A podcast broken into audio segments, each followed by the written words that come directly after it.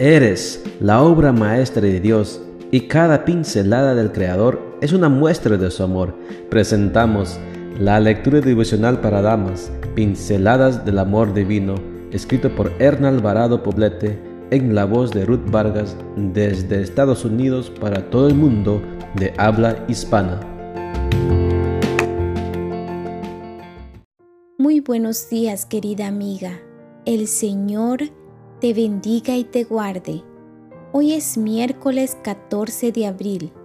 El título de la matutina para hoy es Derribando muros. Nuestro versículo de memoria lo encontramos en Isaías 49:16 y nos dice, He aquí que en las palmas de las manos te tengo esculpida, delante de mí están siempre tus muros. Hay muros que se han quedado como documentos históricos de la humanidad. Resulta imposible no recordar el muro de Berlín, que dividió esa ciudad alemana en dos.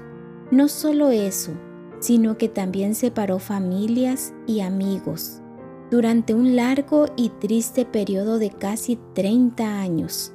Sin embargo, el amor y la esperanza de un reencuentro los mantuvo unidos e hizo posible la caída.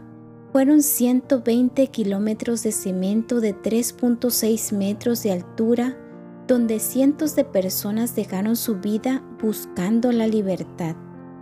Otro muro que se yergue incólume al paso del tiempo es el muro de los lamentos en Jerusalén. En este lugar, que es sagrado para los judíos, se ha convertido en un punto tradicional de oración. Son millones de personas que han orado allí, quizá esperando que Dios le contestara desde el otro lado del muro. Esto me pone a pensar que Dios derribó los muros que nos separaban de Él al venir a este mundo a nacer, morir y resucitar, solo por el amor incondicional que nos ata a su misericordia y su gracia. A través de su sacrificio, los seres humanos un día separados de Dios por la transgresión, podemos aspirar a un reencuentro que no tendrá fin en la patria celestial. Pero ¿qué hay de aquellos muros de indiferencia, apatía y frialdad que a veces erigimos en torno a nosotras y que nos separan de aquellas personas a las que amamos? Estos son los que los expertos llaman muros emocionales. Son corazas que aprisionan y endurecen el corazón, que nos desconectan de nosotras mismas y de los demás.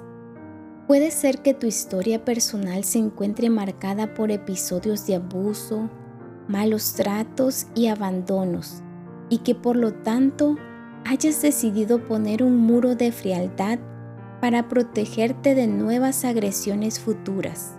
Debes saber que Dios está a tu lado dándote contentación, fortaleza y sabiduría para enfrentar tus miedos y para superar la fragilidad en la que te has encerrado. Querida amiga, ya es tiempo de derribar los muros. Abre tu corazón y tu mente. Aprende a recibir y a dar afecto. Deja que tus sentidos te lleven a experimentar el amor de Dios y del prójimo. Es así como tus ojos podrán ver por fe las fronteras de la ciudad santa, que será tu morada eterna.